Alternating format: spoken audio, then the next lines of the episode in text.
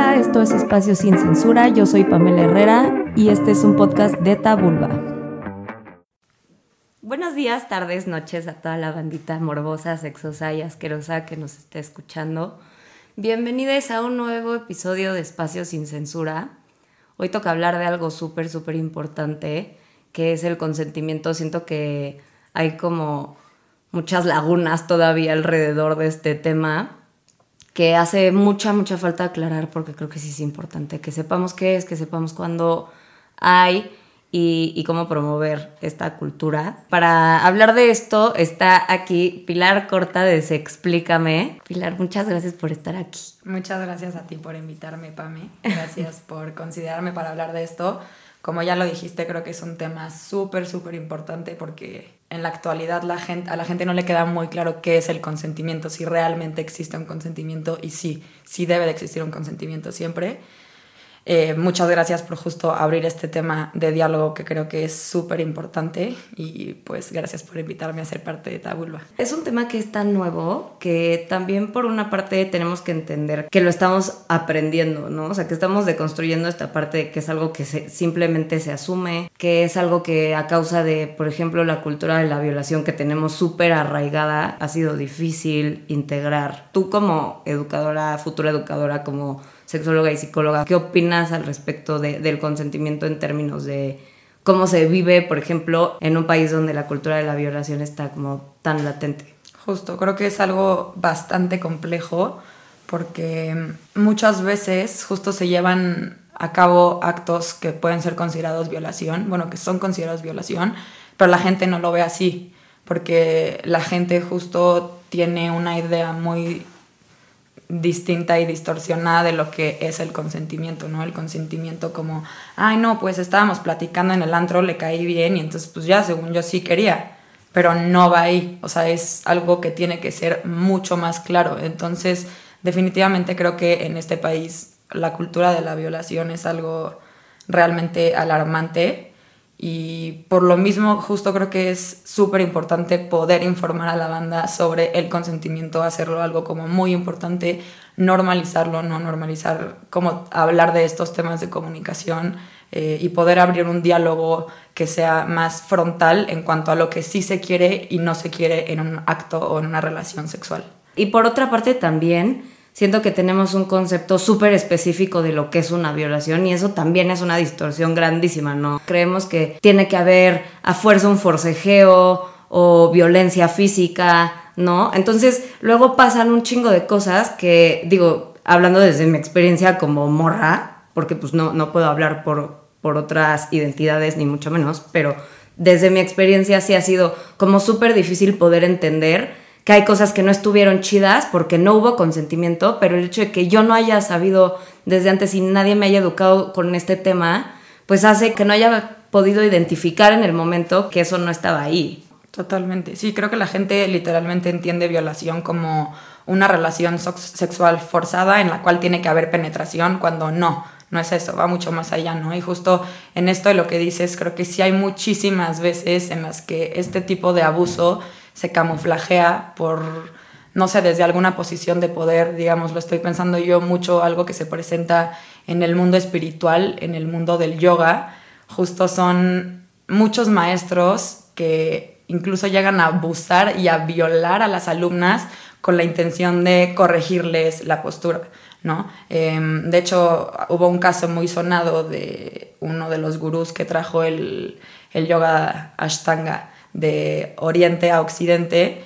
Y pues ese cuate sí estuvo acusado de sexual harassment porque literalmente decía que iba a acomodar el chakra de la raíz a todas las mujeres, pero lo que él hacía era meter su dedo a la vagina. Y entonces, justo, ¿no? Yo pensando en estas chavas que están tomando una clase con este gurú, que es al final uno de los gurús más grandes, una de las figuras más reconocidas e importantes del yoga, y si te está diciendo, te voy a acomodar el chakra, a lo mejor puedes pensar que sí está haciendo eso, pero no está siendo consciente del abuso, ¿no? Por eso creo que sí es algo que tenemos que hablar y hablar y hablar hasta el cansancio, hasta que esto quede completamente claro. Ese documental está en Netflix, ¿no? De hecho. Creo que ese no tal cual, pero hay otro, de otro cuate que se llama Bikram Yoga. Ese, güey. Ajá. Sí, yo vi ese y justamente O sea, son cosas que dices como, chale, ¿no? O sea, también hubo un caso hace, pues creo que es medio reciente, ¿no? De un, era como quiropráctico o algo así de gimnastas en Estados Unidos que también pues a la hora de tratarlas, entre comillas, pues también las toqueteaba todas. Y hasta ellas decían como, güey, este vato me curó, o sea, yo no tengo nada en contra de él, ¿no? Y lo súper admiraban y era como alguien súper cercano a ellas, pues por el tipo de relación que tenía, que pues literalmente era un doctor. Y entonces dices, güey, qué grave, porque están pasando todas estas cosas que en cuanto las puedes conceptualizar y, y de verdad te sientas y te cae el 20, es súper confrontante contigo, es súper pesado darte cuenta, o sea, creo que, por ejemplo, con, con todo lo que ha surgido a raíz de, del Me Too o cosas así, como que morras nos hemos dado cuenta de que más de una ha vivido una situación de abuso sin saberlo. Sí, totalmente. ¿No? Y es súper fuerte empezar a, a ver eso, porque lo que dices, ¿no? O sea, tenemos que empezar a hablar de estas cosas hasta el cansancio, hasta que lleguemos a un acuerdo, hasta que quede lo suficientemente claro, porque si no, pues van a seguir sucediendo y quién sabe hasta cuándo, ¿no? Y quién sabe hasta dónde. Porque son cosas que no solamente le pasan a las infancias, también pasan a adolescentes, pasan a adultos y pasan desapercibidas, que es lo peor de todo. Creo que sería importante definir cuál es un escenario en donde el consentimiento está presente en todas sus aristas. Habíamos hablado antes de entrar al estudio que el consentimiento tiene seis características principales en donde tú puedes reconocer que sí, que sí hubo un consentimiento, ¿no? Que sí accediste a tales cosas y también dentro de estas características hay cosas que sería bueno tener súper presentes. Primero que nada, la parte de que el consentimiento tiene que ser libre. La parte de la manipulación siento que puede ser un área súper gris, no sé tú qué opinas. Totalmente, eso sí, o sea, el, el, consentimiento es algo completamente libre y es una decisión propia, es una decisión individual, no es una decisión que se toma en pareja, porque al final, insisto, cada quien vive su sexualidad de forma distinta y entonces eso sí es una decisión completamente propia. Desafortunadamente, justo como tú lo dices, creo que la manipulación es algo que aquí entra muchísimo porque, mm, no sé, se, se juega mucho con esto de, em, no, y es que si no quieres tener relaciones sexuales conmigo significa que no me quieres.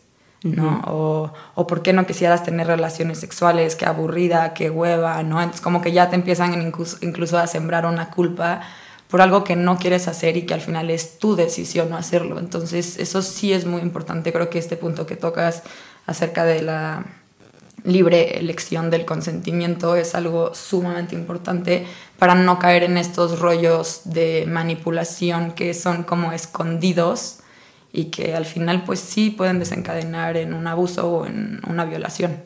Claro, muchas veces en pareja se asume el consentimiento, ¿no? Entonces, Aquí creo que súper se ve esta, esta manipulación muy latente, porque justo es como, no quiso coger conmigo, porque hasta como mujeres, o sea, bueno, yo, a mí me llegó a pasar en algún momento, ¿no? Teniendo pareja, era como, güey, ¿por qué este vato no quiere coger conmigo si soy su novia, ¿no? Ya no le gusto, ya no me quiere. Entonces, o sea, va, va para todos lados, pero sí es algo que siento que en pareja puede llegar a suceder de una manera súper sutil, entre comillas, pero que no te estás dando cuenta que estás afectando la libre decisión de, tu pareja, ¿no? En ese momento.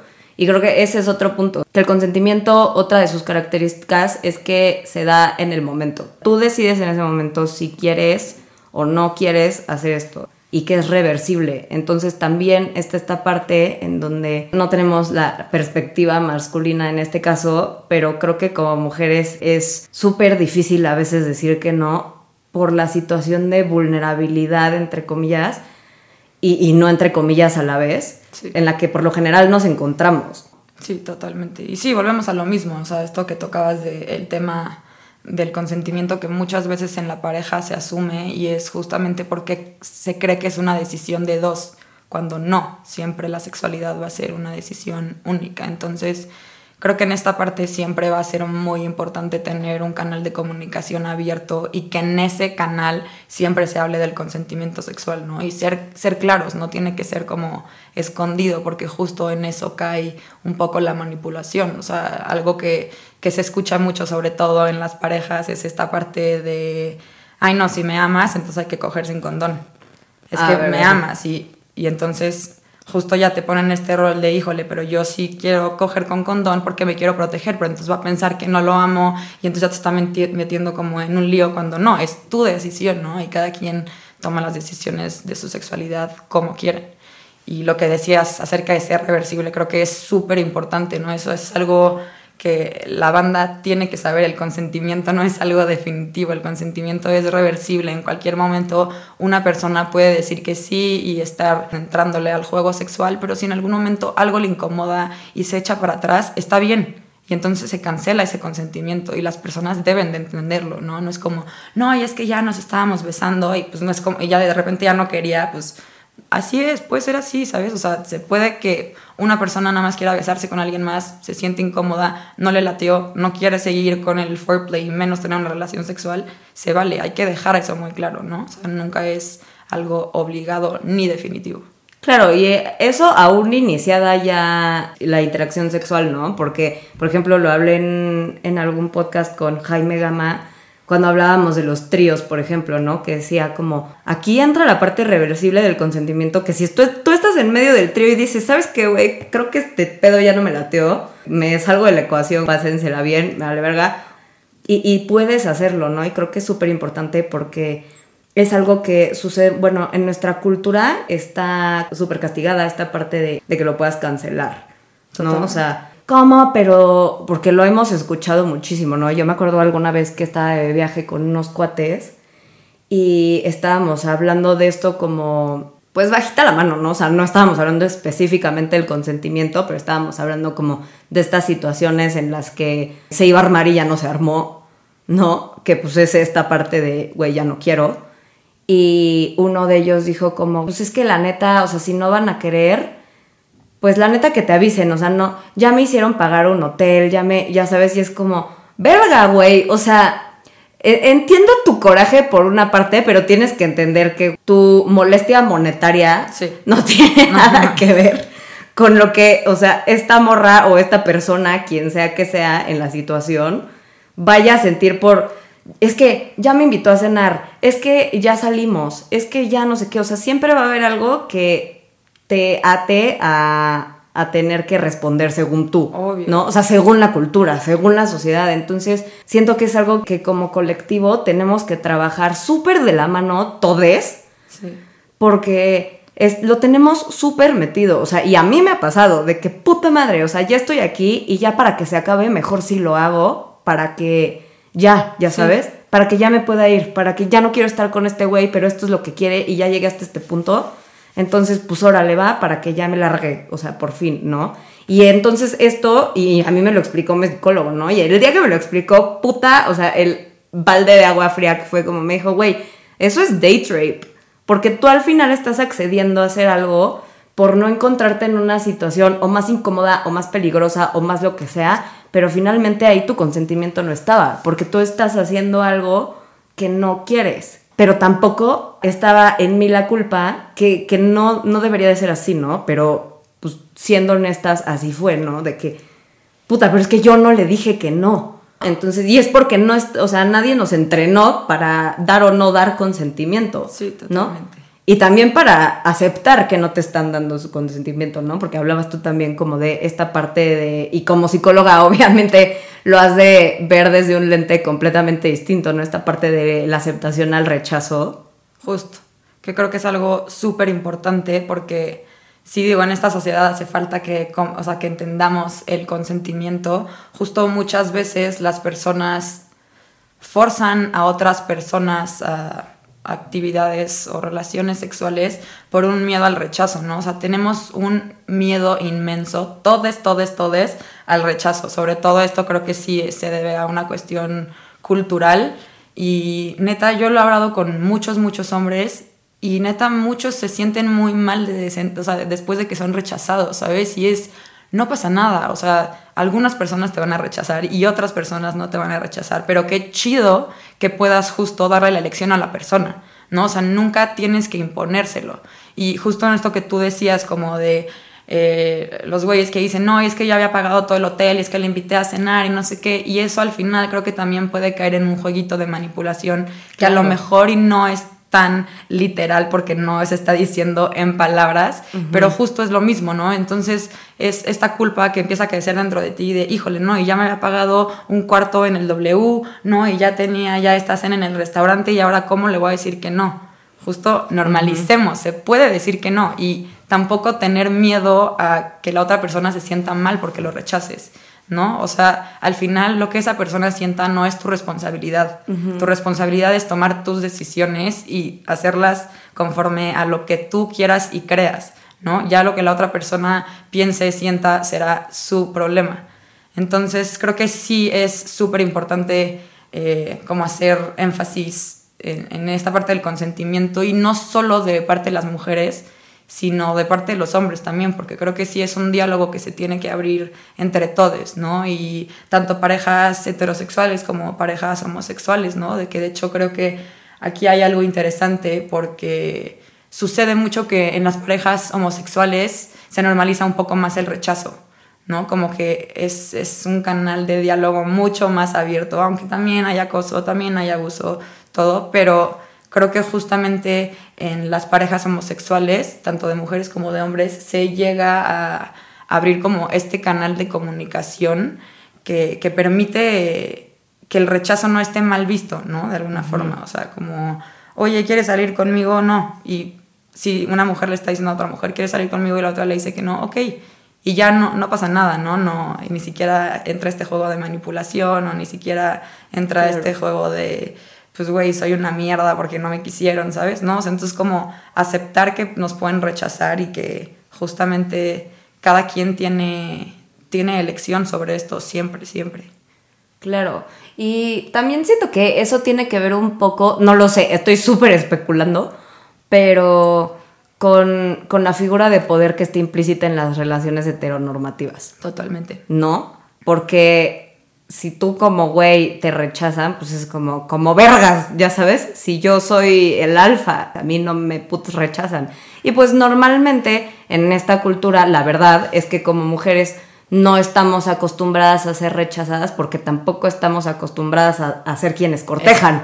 Totalmente. ¿No? Entonces, pues, ¿cómo te van a rechazar si tú no eres la que das el primer paso normalmente? Claro. Entonces, siento que es entenderlo desde ahí y no desde un lente como, ah, váyanse a la verga, y es que neta siempre los manipulan y no sé qué. Sí, tristemente vivimos en una cultura que turbo propicia este pedo, pero también es entender como, güey, a todos nos educaron así, ¿no? Entonces, también, por una parte, sí señalarlo, pero también abrir el espacio a que las personas se den cuenta de toda la estructura que hay detrás de que luego sucedan violaciones, ¿no? Creo que a veces se puede quedar mucho la conversación en, quién tiene la culpa y no en cómo vamos a resolverlo. Totalmente. Sí, sí, sí, como que se trata eh, de culpar a una sola persona, ¿no? O sea, mucho como mujeres, eh, por, por, cómo hemos sido criadas y por la parte cultural, siempre esperamos que sea el hombre el que tiene la, o sea, como el primer approach, ¿no? O entonces,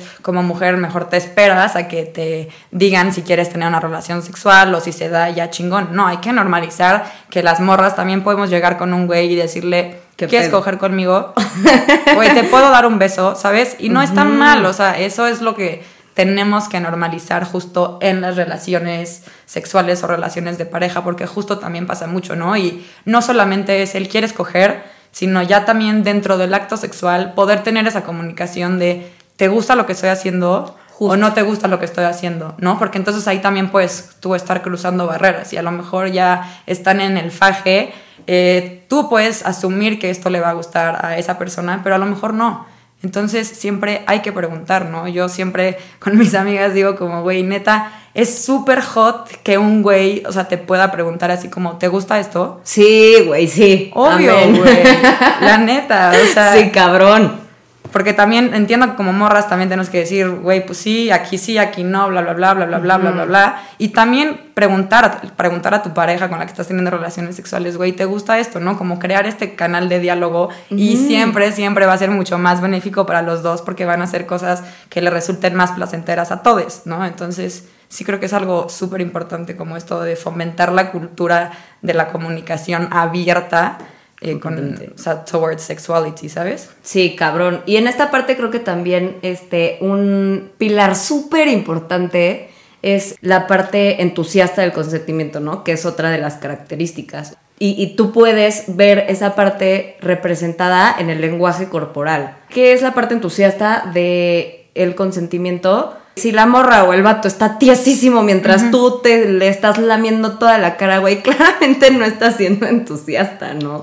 Es horrible porque cuántas veces no hemos visto casos de que se están dando un agarrón de aquellos en donde sea y que una de las partes de verdad está tiesa as fuck. Sí. ¿No? Está así como de puta madre, güey. Y, mm, y, la otra persona, o sea, está completamente desconectada de, del acto en sí. Está súper enfocada en su propio placer y ni se está dando cuenta que la otra persona, o sea, no lo está disfrutando ni tantito. Claro, sí, o sea, está ensimismado y es como, bueno, yo quiero tener relaciones sexuales y entonces yo voy a hacer todo lo que quiera para, hacer, para tener relaciones sexuales. No, justo no. La sexualidad, esa, o sea, esa sexualidad ya se está compartiendo con un otro, ¿no? Y justo, a lo mejor no siempre va a tener que ser como una comunicación literal en palabras, pero creo que siempre es muy importante eh, cuando se está teniendo una relación sexual em, leer al otro, ¿no? Más allá de, de, las cuestiones que se hablan, leerlo, ¿no? O sea, lo estás besando, lo estás tocando, lo que sea, pero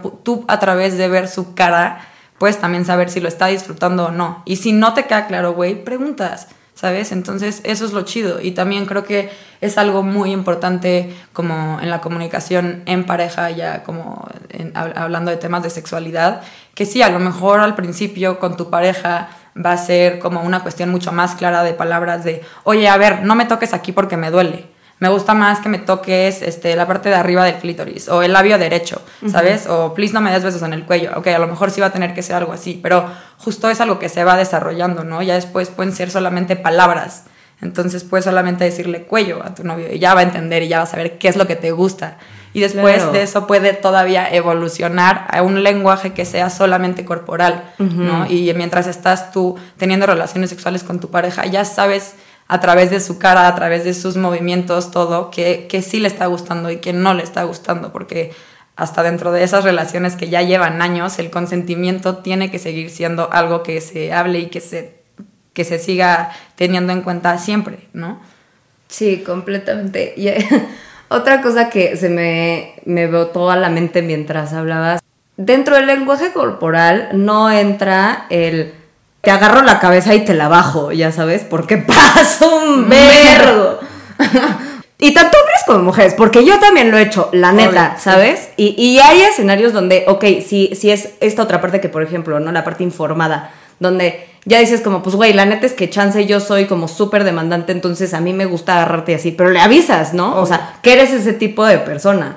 Porque luego pasa, y ha pasado un chingo, o sea, por ejemplo, como morras, de que te estás agarrando con el vato, y de repente, güey, te empieza a dar una tortícolis de tercer grado porque te quiere agarrar la jeta, güey. Te la quiere bajar que le hagas un mame, ya sabes, y es como, güey, o sea, ¿qué pedo, no? Y luego preguntan que por qué no, no les gusta a las morras.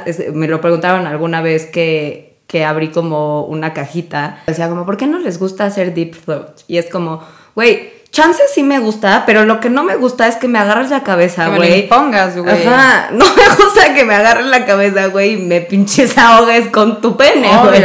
Eso no es agradable. O sea, chance en algún momento sí digo como, órale, ¿sabes qué? Me late, pero yo lo voy a hacer. O sea, esta, esta parte como de forcejeo, si eres ese tipo de persona, creo que lo tienes que hablar antes y decir, oh, güey, ¿sabes qué? La neta es que no quiero que te asustes, no quiero que te ofendas, pero quiero decirte desde ahorita que yo soy una persona que me comunico mucho a través de yo guiarte manualmente, ¿no?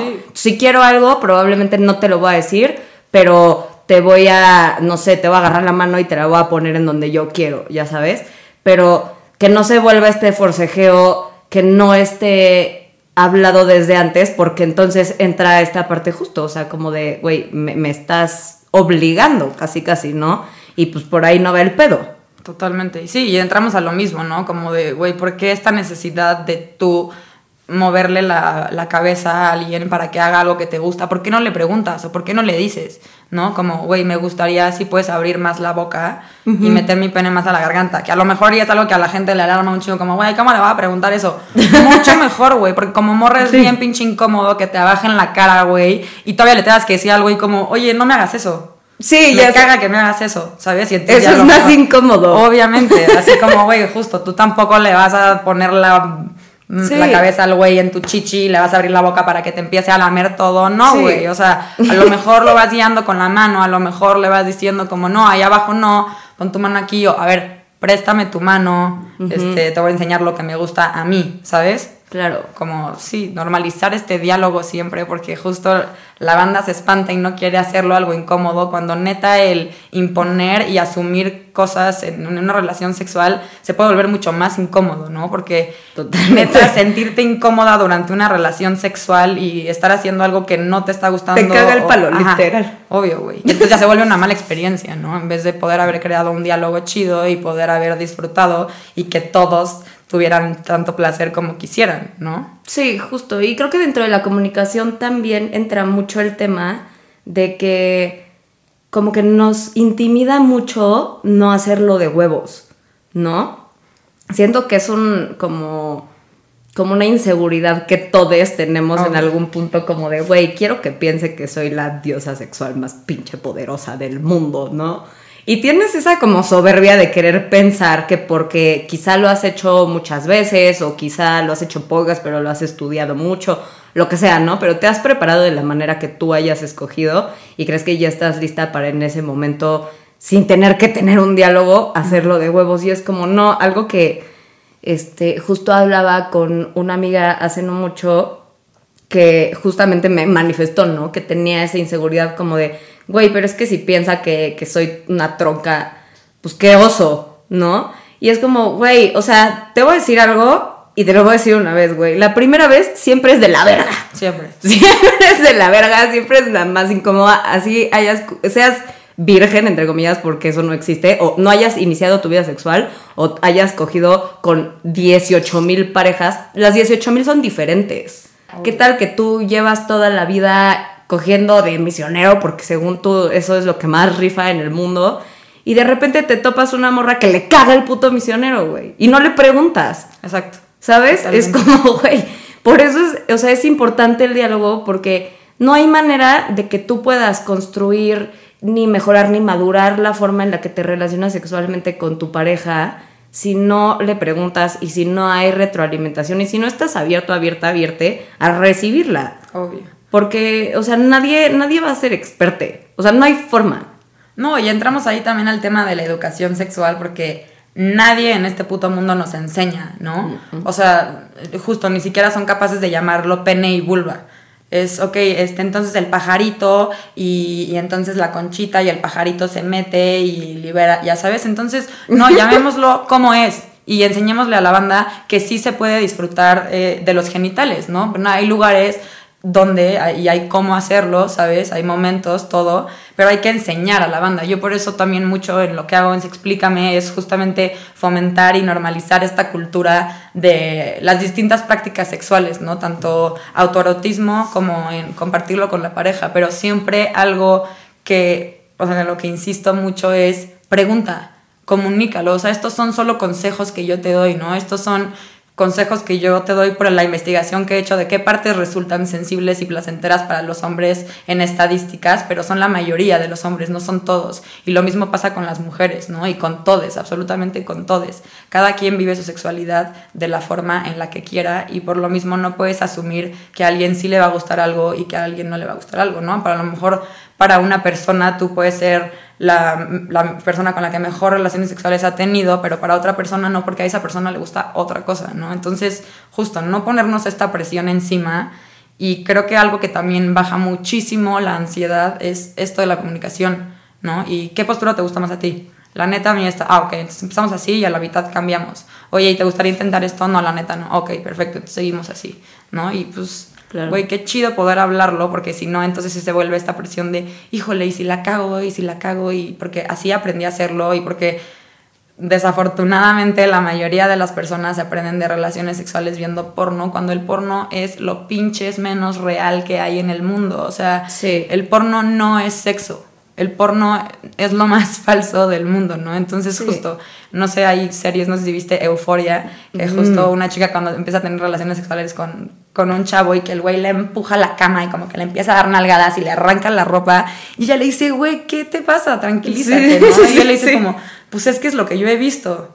Y es como, no, güey, no te eduques con el porno, ¿no? No te eduques con el porno. O sea, necesitamos, nece- o sea, necesitamos ya educación sexual integral desde edades tempranas, también con el objetivo de prevenir abuso sexual infantil, pero justo también con esta parte de aprender a vivir nuestra propia sexualidad, poderlo compartir con otro y comunicarlo, o sea, a través del cuerpo y a través de palabras, ¿no? Sí, y aparte también, ahora que hablas de la pornografía, siento que de todos los formatos que existen en el mundo es por excelencia el que más anula el consentimiento. Obvio, obviamente, justo, güey. O sea, es un güey, llegó el plomero y me iba a arreglar la tubería y me la acabó metiendo hasta la garganta, güey. Y se vino en mi cara, güey. Y sabes, y es como, güey. Es pinche O sea, agresivo, güey, ujú. a la verga. O sea, no voy a saber. Y güey, yo te aseguro que neta a la mayoría de las personas eso no les resulta atractivo. No. O quizás sí, güey, pero pregunta. Pregunta, güey, justo. ¿Te gustaría que te dieran algadas, güey? ¿Te gustaría que te amarrara? ¿Te gustaría que te vendara los ojos? Justo entonces hasta ya te sientes más seguro, güey. Si te vendan los ojos y te forzan a vendarte los ojos, qué puto miedo, güey. Sí. Si te amarran y ni siquiera te preguntaron, qué puto miedo, güey, ¿sabes? Entonces, preguntar, abrir este diálogo siempre y no tener pena, güey. O sea, neta, ya hablar de la sexualidad como si estuviéramos hablando de cualquier otro tema, güey, porque al final la sexualidad es algo sumamente rico en todo sentido y creo que, o sea, tener una salud sexual es también tener una salud mental, una salud en general, ¿sabes? O sea, Totalmente. Por ejemplo, o sea, toda esta parte de que, que ha alimentado la pornografía también es la cultura de la, de la violación, ¿no? Que hablábamos al principio. Y entonces, si queremos propiciar y construir una cultura alrededor del consentimiento, tenemos que empezar por deconstruir todo lo que nos ha hecho pensar que no es necesario. obvio. ¿no? Que no es necesario porque son pareja, que no es necesario porque porque ya estaban pedos, ¿no? Porque pedes, lo que sea, o sea, pasa, ¿no? O sea, creo que tipo, esta es un área súper gris todavía que, que nos falta manosear un chingo de, del consentimiento, ¿no?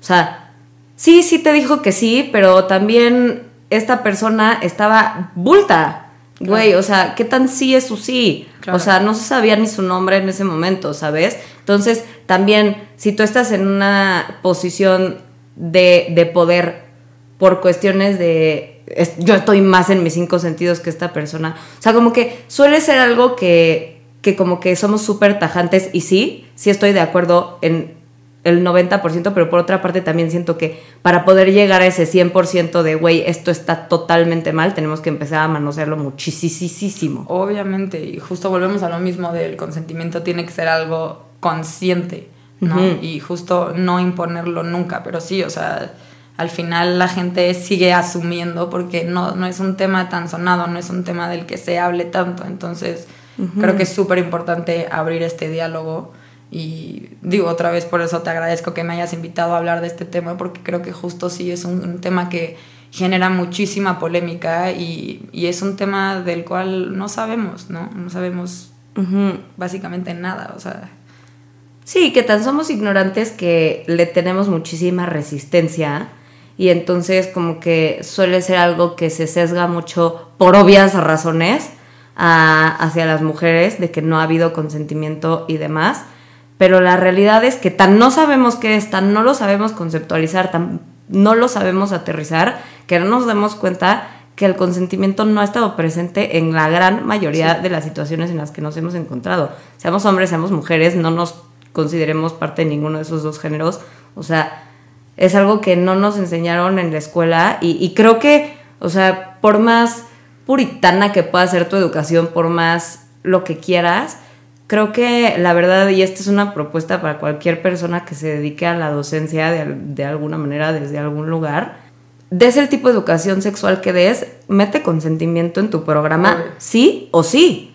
O sea, A mí nadie me enseñó, nadie me habló, empecé a escuchar consentimiento a mis 19 años.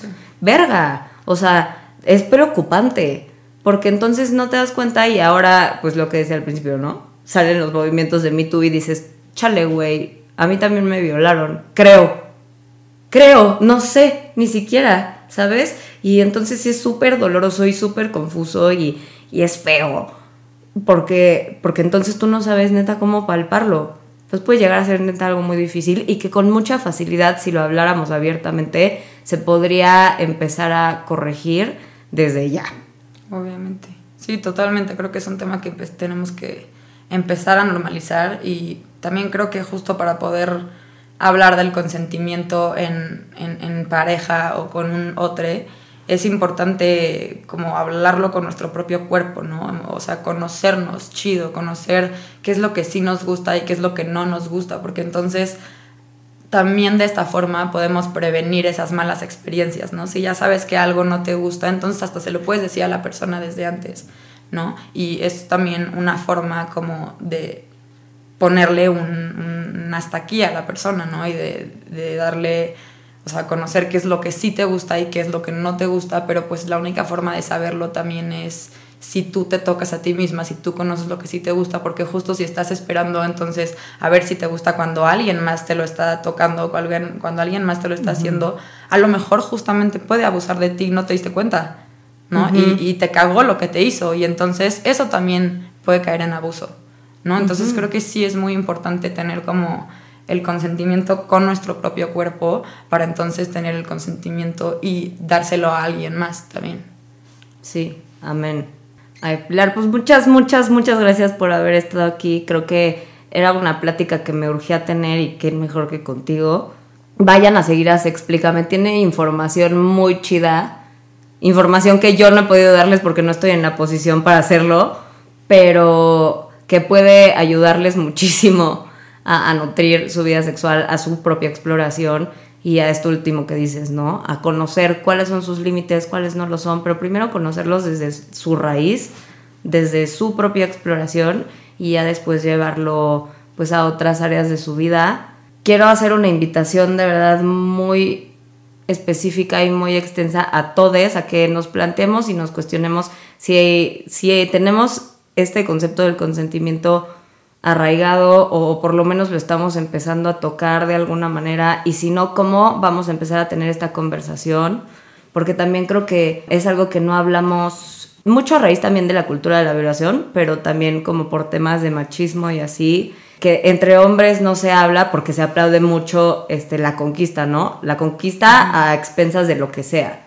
Y como mujeres, pues es una cultura entre nosotras por lo general súper culpígena, entonces es como, güey, pues la neta es que no quiero hablar ni del tema porque entonces, aparte de que ya estoy pasando por una mala experiencia de algo que me cagó la madre, me van a decir que soy una puta, me van a decir que soy una zorra, ¿no? Y si alzo la voz, entonces puta, o sea, entonces creo que es algo que tenemos que empezar a cuestionar, o sea, si hemos sido parte de, de lo que ha sostenido que, esta, que el consentimiento no, no sea algo que que se practique con regularidad y que se practique en todas y cada una de las situaciones en donde debe de estar presente. Y si la respuesta es no, no castigarnos, pero simplemente empezar a hacerlo, ¿no? Simplemente empezar a hacer de esto un tema de conversación y empezar a hacer esto algo que todo el tiempo practiquemos porque podemos de verdad prevenir muchas cosas que a la larga a nosotros, nosotras, nosotres nos pueden llegar a afectar muchísimo.